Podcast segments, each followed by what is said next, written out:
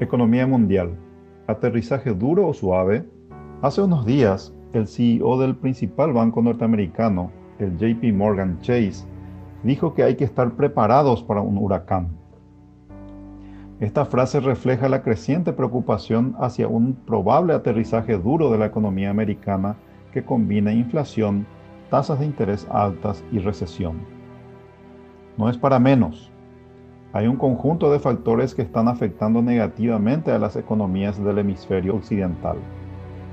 El principal es el fuerte salto en la tasa de inflación, tanto en Estados Unidos como en Europa, alcanzando niveles no observados en 40 años.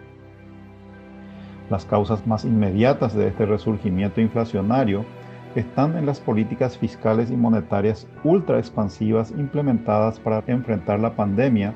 e impulsar la recuperación económica posterior a ella,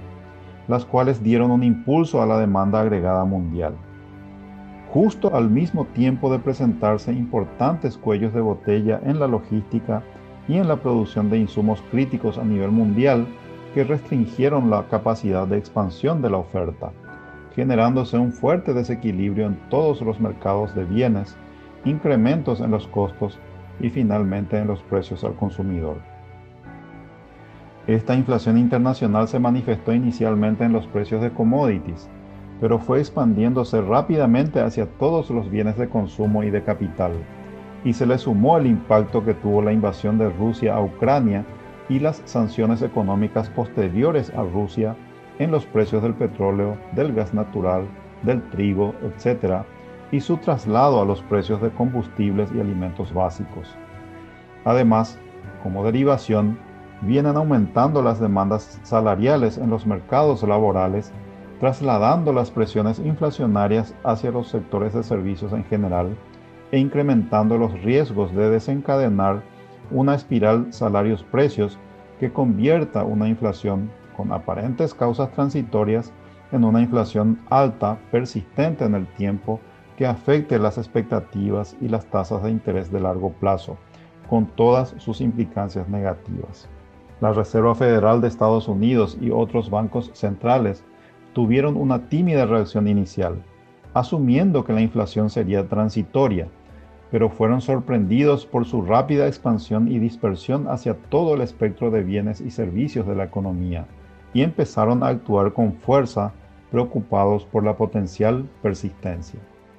La Fed aceleró el ritmo de incrementos de sus tasas de política monetaria desde marzo pasado y empieza a reducir gradualmente la liquidez que había inyectado a través de la compra de bonos del tesoro e hipotecarios para estabilizar los mercados de capitales y las tasas de interés de largo plazo desde inicios de la pandemia de la COVID-19. La discusión ahora es sobre cuánto debe aumentar la Fed su tasa de interés de corto plazo para reducir la inflación a la meta del 2% anual. En marzo indicó que sus tasas llegarían al 2,75% anual y que la inflación se reducirá al 2% a medida en que vayan disipándose sus componentes transitorios y además sin provocar recesión ni un aumento del desempleo, indicando un aterrizaje macroeconómico suave.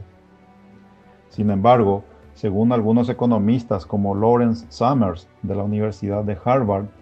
es difícil que la inflación se reduzca mágicamente y es muy probable que requiera tasas más elevadas y algún periodo de recesión para lograrlo efectivamente. En el mercado de capitales, operadores importantes como el Citi proyectan que la tasa de la Fed alcanzaría el 3,5% hacia mediados del próximo año, pero con una curva temporal invertida de tasas de interés.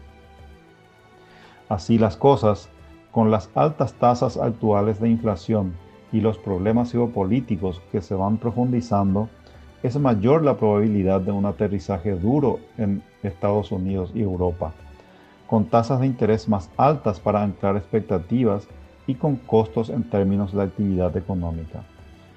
Con ello, se ralentizarán la economía y el comercio mundial y habrá menos liquidez internacional, empeorando el entorno económico y financiero para las economías emergentes y para nuestro país. Debemos estar atentos, ser cautos y austeros,